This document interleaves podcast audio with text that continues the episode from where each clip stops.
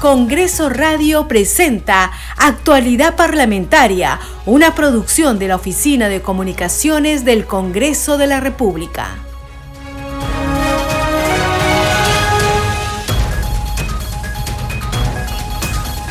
¿Cómo están? Bienvenidos a su programa Actualidad Parlamentaria. Les saluda Carlos Alvarado y estos son los titulares. El presidente del Congreso de la República, José William Zapata, recibe en su despacho al jefe del gabinete ministerial, Alberto Otárola. El titular del Parlamento, José Williams, sostuvo en la víspera una reunión con los miembros del Colegio de Periodistas del Perú a fin de dialogar sobre el proyecto de ley que plantea aumentar la pena por el delito de difamación. Reitero, el compromiso de la mesa directiva de promover un debate amplio y transparente con la finalidad de tomar mejores decisiones, expresó William Zapata. El titular del Parlamento informó recientemente que el debate del referido proyecto será puesto a debate del Pleno de este jueves 18 de mayo. Entre tanto, los gremios periodísticos vienen dialogando con las bancadas parlamentarias y les hacen llegar sus principales preocupaciones respecto de la propuesta. Hoy prosiguen estas reuniones que se iniciaron en la víspera. El presidente de la Comisión de Fiscalización, Héctor Ventura, informó que este jueves se va a sustentar y debatir en el Pleno del Congreso el informe final del caso Anguía. El documento recomienda acusar al expresidente Pedro Castillo y su entorno de los presuntos delitos de colusión, organización criminal y negociación incompatible. La Comisión de Defensa Nacional aprobó por unanimidad la insistencia parcial del dictamen de la autógrafa que propone autorizar el uso de armas no letales. La norma en adelante se denominará uso de medios de defensa por parte de los miembros del Serenazgo Municipal. De las tres observaciones realizadas por el Ejecutivo, dicho grupo de trabajo se allanó a dos e insistió en el uso de grilletes precisando que es necesario para inmovilizar al delincuente. La Comisión de Relaciones Exteriores aprobó modificar la ley de derecho al pasaporte diplomático, el cual busca añadir causales de suspensión del uso del mismo. De acuerdo a la norma, el uso del pasaporte diplomático se suspende cuando exista una orden de impedimento de salida del país en cualquier etapa de la investigación preparatoria o juicio oral o haya un procedimiento de extradición. El presidente del Congreso, José Williams, firmó la autógrafa que modifica la Ley General del Patrimonio Cultural. Dijo que gestionar adecuadamente el patrimonio cultural es fundamental para impulsar el desarrollo sostenible del país. La norma ayudará a involucrar a todos los actores sociales en la protección y promoción de nuestra riqueza cultural, expresó. La Comisión de Constitución sesionará hoy. Tiene en agenda debatir varios proyectos de ley.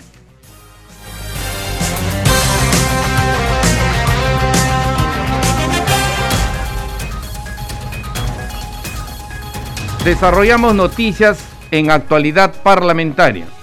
Hoy continuarán las reuniones que se iniciaron en la víspera entre las bancadas y los representantes de los gremios periodísticos, previas a la segunda votación del proyecto que eleva las penas al delito de difamación. En la víspera, el presidente del Congreso, José Williams, recibió a los representantes de los colegios de periodistas del Perú y de Lima, quienes además de expresar su preocupación por el proyecto que endurece las penas por difamación, también presentaron dos iniciativas legislativas. Sobre el tema, tenemos el siguiente informe. Continuando con el diálogo con los periodistas respecto al proyecto de ley que endurece las penas por difamación, el presidente del Congreso, José William Zapata, recibió a los miembros del Colegio de Periodistas del Perú y Lima recibí la visita del Colegio de Periodistas de Lima y del Perú. Eh, vienen, vinieron también con la misma inquietud que los, los otros gremios que, con los cuales estuve el día viernes pasado. Y este, lo que hemos hecho como Congreso, como presidencia, es hablar con las bancadas y conseguir de que puedan tener ellos, o sea, me refiero a los periodistas, a los representantes de los medios de comunicación, un tiempo para hablar con cada una de las bancadas. Eh, hemos este, expresado al presidente nuestra postura en torno a este tema. Durante la reunión también se hizo mención al código de ética que cuenta el Colegio de Periodistas, el cual obliga a los hombres de prensa a proceder con honor y dignidad y de la misma manera es un medio al que los ciudadanos pueden recurrir. Yo creo que ese, código de honor, esa organización que tiene para, que sirve para controlarlos, debe ser un poco más difundida, porque ahí se puede acudir para hacer un reclamo. En el Congreso lo vamos a, difundir y también les pedí que lo hagan con los, con los congresistas que están este, ahora, con los cuales están este, tratando el tema.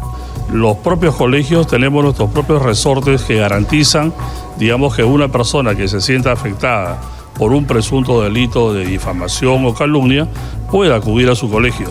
El Colegio de Periodistas tiene 23 tribunales de honor en todo el país y como segunda instancia tiene un Tribunal de Honor Nacional.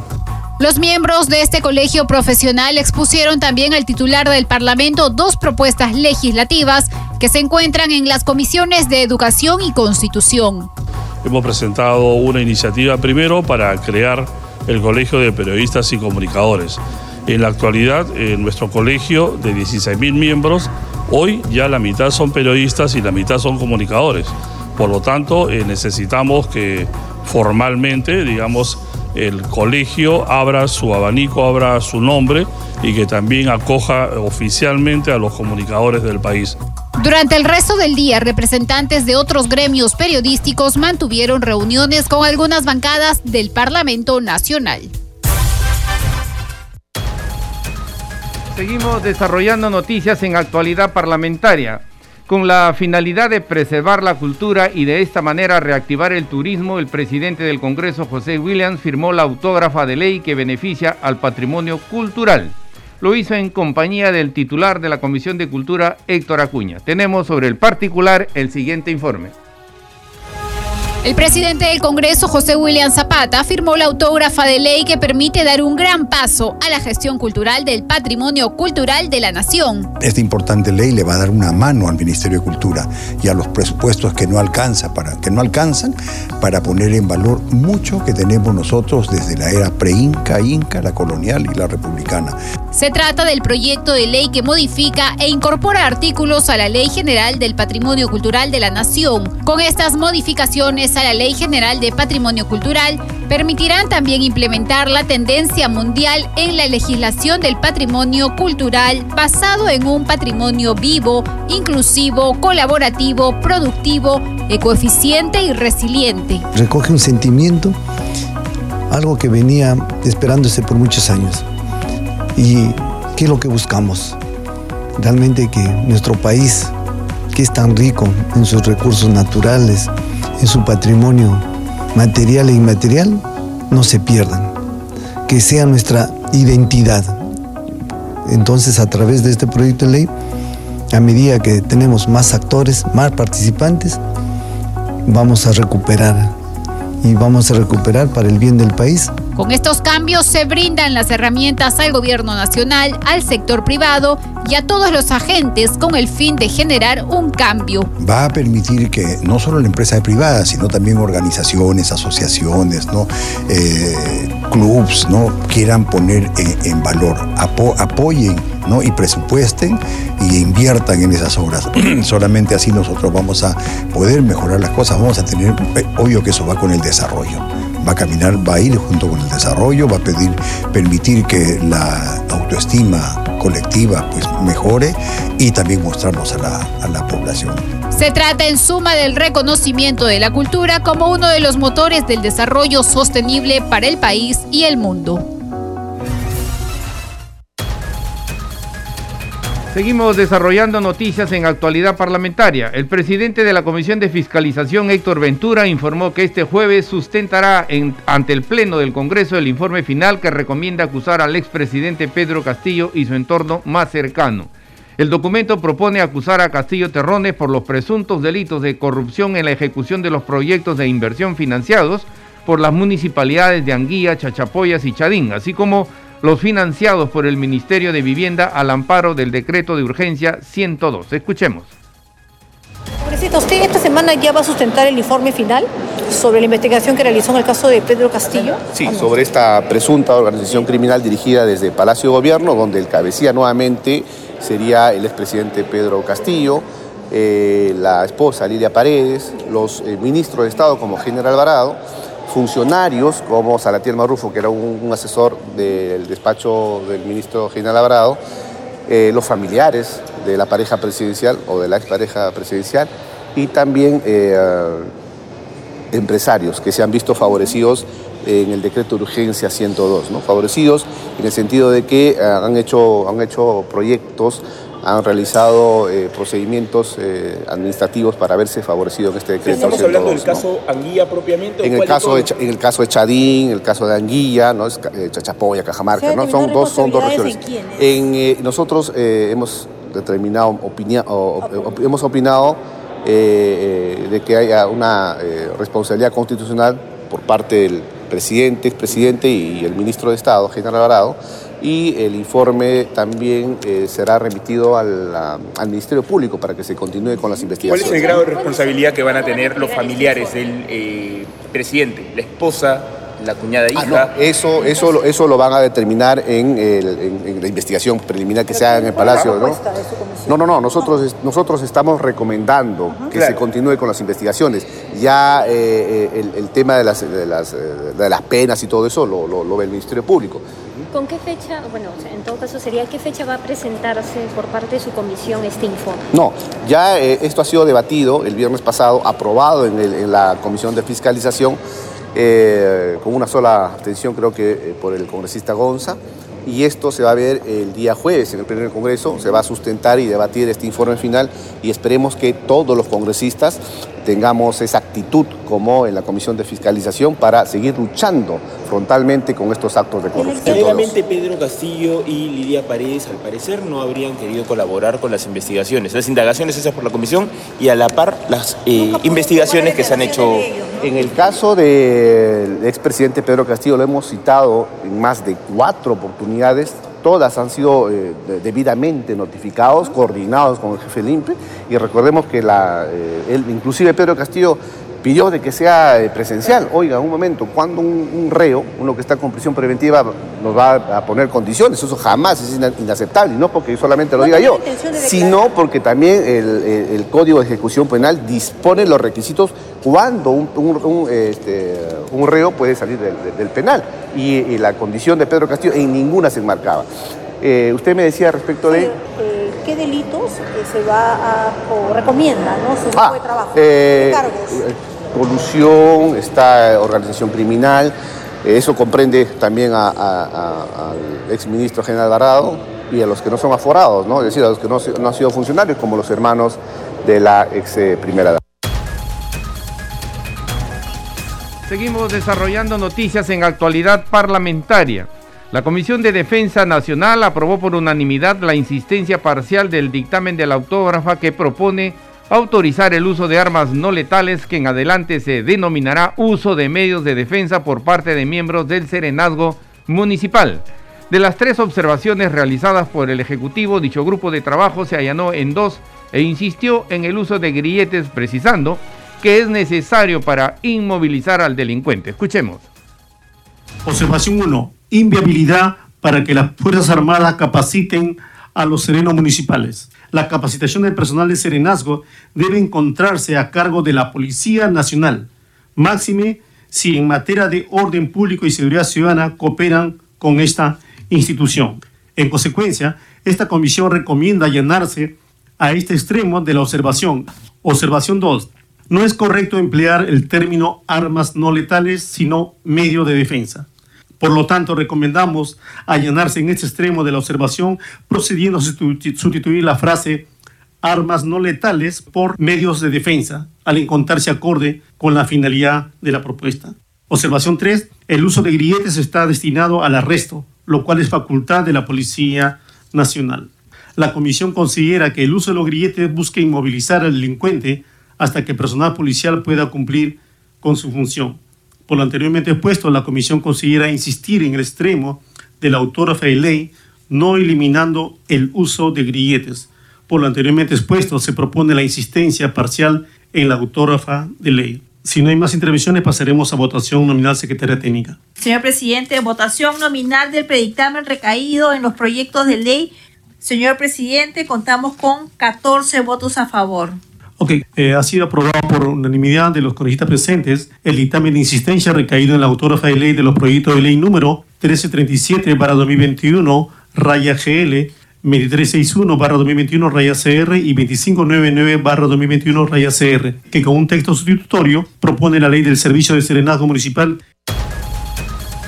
Seguimos desarrollando noticias en actualidad parlamentaria. La Comisión de Relaciones Exteriores aprobó el dictamen del proyecto que modifica la ley de derecho al pasaporte diplomático a fin de añadir causales de suspensión del uso.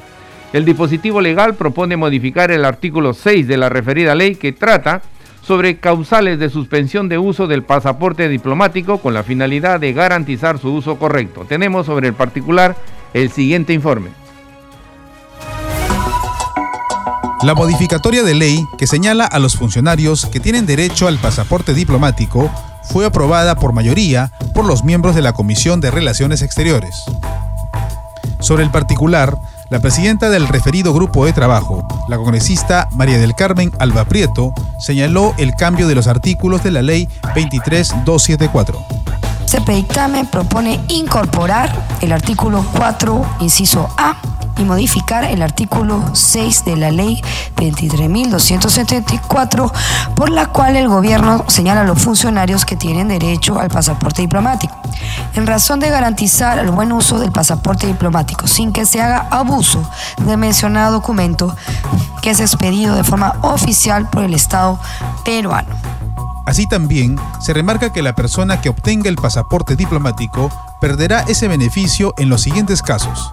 Separación del cargo o función, levantamiento de la inmunidad parlamentaria, contar con sentencia judicial condenatoria firme o cuando tenga impedimento de salida del país o esté sometido a un proceso de extradición. Respecto al proyecto que propone aprobar el protocolo de enmienda del Acuerdo de Marrakech, por el que se establece la Organización Mundial del Comercio relativo al acuerdo sobre subvenciones a la pesca, a pedido del parlamentario Ernesto Bustamante, se postergó la votación hasta obtener opinión de algún representante del Instituto del Mar del Perú, IMARPE. Finalmente, el viceministro de Políticas para la Defensa, Jorge Chaparro Pinto, brindó detalles sobre las amenazas fronterizas internas y externas en la zona del Alto Putumayo en el departamento de Loreto. Seguimos desarrollando noticias en actualidad parlamentaria. El congresista Jorge Montoya de Renovación Popular detalló las razones por las que presentó una acusación constitucional contra los integrantes de la Junta Nacional de Justicia. Escuchemos. Hemos presentado una denuncia a la Junta Nacional de Justicia, que es un tema importante porque la Junta Nacional de Justicia ha cometido una infracción constitucional y un delito a su vez al permitir de que hay una persona que no cumple con los requisitos de ley para ser parte de la Junta, que es la edad. Es mayor de 75 años y ellos han hecho una votación interna, han hecho un acuerdo interno para mantenerla. Situación que no se condice con la majestad que debe tener esa, esa organización y el cumplimiento de las leyes, que son los primeros en, dar el ejemplo. Entonces, esto ya inició su proceso, vamos a ver este, cuándo se acaba. ¿Quién debe responder ante esta denuncia? La Junta Nacional de Justicia. Ahora la, subcomisión de acusaciones constitucionales, porque lo hemos presentado ahí. El legislador Jorge Montoya informó también que el grupo de trabajo encargado del estudio de propuestas para el fortalecimiento y mejora de los sistemas de pensiones busca que el 70% de la población que en la actualidad no cuenta con un sistema pensionario pueda ser integrado de forma voluntaria y en cuentas individuales. Escuchemos. Teníamos una reunión del grupo de trabajo de pensiones, exclusivamente el grupo de trabajo, para comentar la exposición que se hizo la semana pasada, recoger las este, observaciones y, sugerencias de los congresistas sobre el tema planteado, después de una semana que se presentó. la, reunión ha sido positiva, han dado sugerencias positivas para mejorar el plan de trabajo planteado y considero que vamos a tener éxito al final de todo con el tema del diseño de un nuevo sistema de pensiones. Estamos por buen camino, estamos apuntando a los no formales, o sea, la gran mayoría del Perú, al 70% que no tiene pensiones actualmente, y consideramos que el sistema básicamente debe ser voluntario y debe ser de cuentas individuales. Esas son dos condiciones fundamentales para que funcione.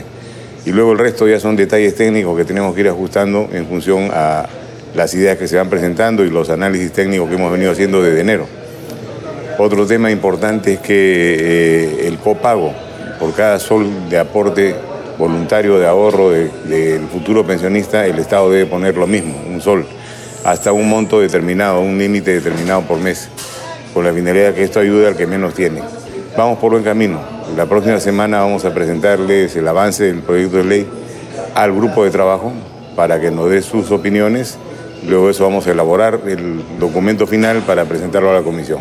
Una vez concluido todo ello, ¿dónde pasa? ¿Pasa el pleno o qué camino sigue? Primero a la comisión para que lo apruebe y una vez presentado la, la comisión el dictamen positivo pasa al pleno para aprobación. Seguimos desarrollando noticias en actualidad parlamentaria. Ante la Comisión de Defensa del Consumidor, el titular de Migraciones Armando García explicó la actual problemática de los pasaportes y su incidencia directa en los usuarios. El congresista Elías Varas de Perú Bicentenario pidió explicaciones por las denuncias de existencia de mafias en migraciones para conseguir un pasaporte. Escuchemos. El informe que vimos en un programa periodístico eh, es que no se daban los pasaportes de manera cómo se programaba inclusive. Algunos tuvieron el pasaporte, pero no pudieron hacer uso porque justamente no habían presentado fallas al momento de su verificación del pasaporte. Asimismo, también es de conocimiento, y usted debe de estar informado, de que existen mafias. Existen mafias que brindan el pasaporte, se anuncian en redes ellos. No sé si usted ha logrado hacer alguna investigación, porque parece que hubiera eh, personal, funcionarios propios de migraciones que están coludidos con este tipo de mafias, ¿no? Porque logran conseguir algunos ciudadanos de esa manera las citas, el pasaporte. No sé si su institución ha hecho el, control, la verificación o ha hecho todo lo que es este, ya una, ha establecido alguna sanción a estos funcionarios si los hubiera, ¿no? En ese sentido la pregunta para que conteste señor García Chunga. Muchas gracias, presidente. Eh, tres temas importantes para poder eh, primero conceptualizar y luego dar mi respuesta, si me lo permite. En principio, eh, una de las grandes deficiencias que ha tenido migraciones en estos últimos tiempos es que no hemos tenido pasaportes electrónicos. Y la capacidad de citas es muy baja respecto a la demanda. Cuando usted sacaba las citas, la demanda prácticamente más de 300 mil personas que ya han pagado, obviamente se iban a agotar en segundos, porque la capacidad, el número de citas era limitado. En segundo lugar, lo que se ha venido trabajando y atendiendo de manera este, prioritaria es aquellas personas que solicitaban su pasaporte eh, porque tenían un viaje dentro de las siguientes 48 horas a la solicitud o tenían alguna atención especial, como por ejemplo una visa para estudios. Son, son dos temas que hemos venido trabajando. Y finalmente estamos en este proceso de mejora donde ya el día de hoy puedo este, indicar que ya están llegando libretas de pasaporte y el número de citas va a salir. Congreso en redes. A esta hora vamos a conocer lo que escriben las comisiones y los congresistas en las redes sociales. Tomamos contacto para ello con nuestra colega Perla Villanueva. Perla, ¿qué tal? Adelante. Muchas gracias, Carlos. Así es, vamos a empezar nuestra secuencia Congreso en redes con la publicación en el Twitter de la Subcomisión de Acusaciones Constitucionales. En esta publicación se informa que la presidenta de este grupo de trabajo, Lady Camones, ha citado a la sesión extraordinaria de hoy martes 16 de mayo a partir de las 5 y cuarto de la tarde. Se está compartiendo la agenda de esta sesión de la Subcomisión de Acusaciones Constitucionales. Entre los temas que se verán están la sustentación y el debate y acuerdo de la propuesta de informe de calificación de la denuncia constitucional 313 formulada por el ciudadano José Mesa Arevalo contra los expresidentes de la República Martín Vizcarra y Francisco Sagasti, así como contra el exministro del Interior Mariano González Fernández por la presunta infracción de la Constitución y por la presunta comisión de los delitos de homicidio, organización criminal y conspiración para una rebelión, sedición o motín. También están otros temas que se verán en la subcomisión de acusaciones constitucionales esta tarde, Carlos. Tenemos también la publicación del congresista Jaime Quito, quien dice lo siguiente, atención, Majes Pedregal, se aprobó el dictamen del proyecto de ley 756 para la formalización de predios en Majes Pedregal. Ahora exigimos la aprobación de la ley en el Pleno del Congreso, con lo que se verían beneficiadas 14.000 familias que exigen sus derechos en estas localidades de la región Arequipa. Y el congresista Elías Varas informa que su salud, luego de fiscalizar a los establecimientos de salud del primer nivel de atención de Tumbes, Piura y Lambayeque entre los meses de enero y marzo del 2023, da cuenta que estos se encuentran en pésimas condiciones y no brindan servicios de salud de calidad. Por último, Carlos, la publicación de la cuenta en el Twitter del Congreso del Perú, en donde se informa que la Comisión de Defensa del Consumidor aprobó por insistencia la propuesta que busca otorgar al usuario el derecho que se suspenda la orden de corte de servicio, incluso hasta el momento de ejecutarse dicho procedimiento se acredita el previo pago de la deuda. Y se comparte el link al que podemos ingresar a la noticia completa. Hasta aquí la secuencia Congreso en redes, Carlos. Volvemos contigo. Gracias Perla, nuestra colega Perla Villanueva con el segmento Congreso en redes. Este programa se escucha en las regiones del país gracias a las siguientes emisoras. Radio Inca Tropical de Abancaya Purímac, Cinética Radio de Ayacucho, Radio TV Shalom Plus de Tingo María, Radio Las Vegas de Mollendo Arequipa, Radio Star de Mollendo Arequipa, Radio Madre de Dios de Puerto Maldonado, Radio Amazónica de Satipo en Junín, Radio TV Perú de Juliaca Puno, Radio Amistad de Lambayeque, Radio El Pueblo de Ayacucho, Radio Satel Perú de Lampa en Puno, Radio La Voz del Valle de Aplao en Arequipa, Radio Líder de La Unión en Piura, Radio Victoria de Ocros de Huamanga, Ayacucho. Estos son los titulares de cierre. El presidente del Congreso de la República, José William Zapata, recibe en su despacho al jefe del gabinete ministerial, Alberto Otárola. Participan en la cita los vicepresidentes Marta Moyano y Alejandro Muñante. El titular del Parlamento, José William, sostuvo en la víspera una reunión con los miembros del Colegio de Periodistas del Perú a fin de dialogar sobre el proyecto de ley que plantea aumentar la pena por el delito de difamación. Reitero el compromiso de la mesa directiva de promover un debate amplio y transparente con la finalidad de tomar mejores decisiones, expresó William Zapata. El titular del Parlamento informó recientemente que el debate del referido proyecto será puesto a debate del Pleno de este jueves 18 de mayo. Entre tanto, los gremios periodísticos vienen dialogando con las bancadas parlamentarias y le hacen llegar sus principales preocupaciones respecto de la propuesta. Hoy continúan estas reuniones que se iniciaron en la víspera. El presidente de la Comisión de Fiscalización, Héctor Ventura, informó que este jueves se va a sustentar y debatir en el Pleno del Congreso el informe final del caso Anguía. El documento recomienda acusar al expresidente Pedro Castillo y su entorno más cercano de los presuntos delitos de colusión, organización criminal y negociación incompatible. La Comisión de Defensa Nacional aprobó por unanimidad la insistencia parcial del dictamen de la autógrafa que propone autorizar el uso de armas no letales. La norma en adelante se denominará uso de medios de defensa por parte de los miembros del Serenazgo Municipal.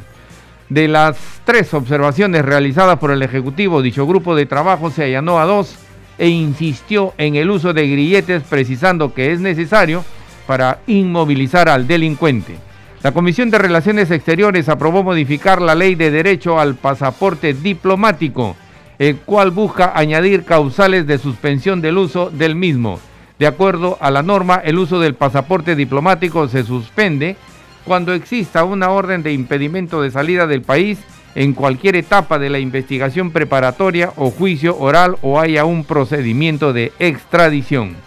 El presidente del Congreso, José Williams, firmó la autógrafa que modifica la Ley General de Patrimonio Cultural dijo que gestionar adecuadamente el patrimonio cultural es fundamental para impulsar el desarrollo sostenible del país.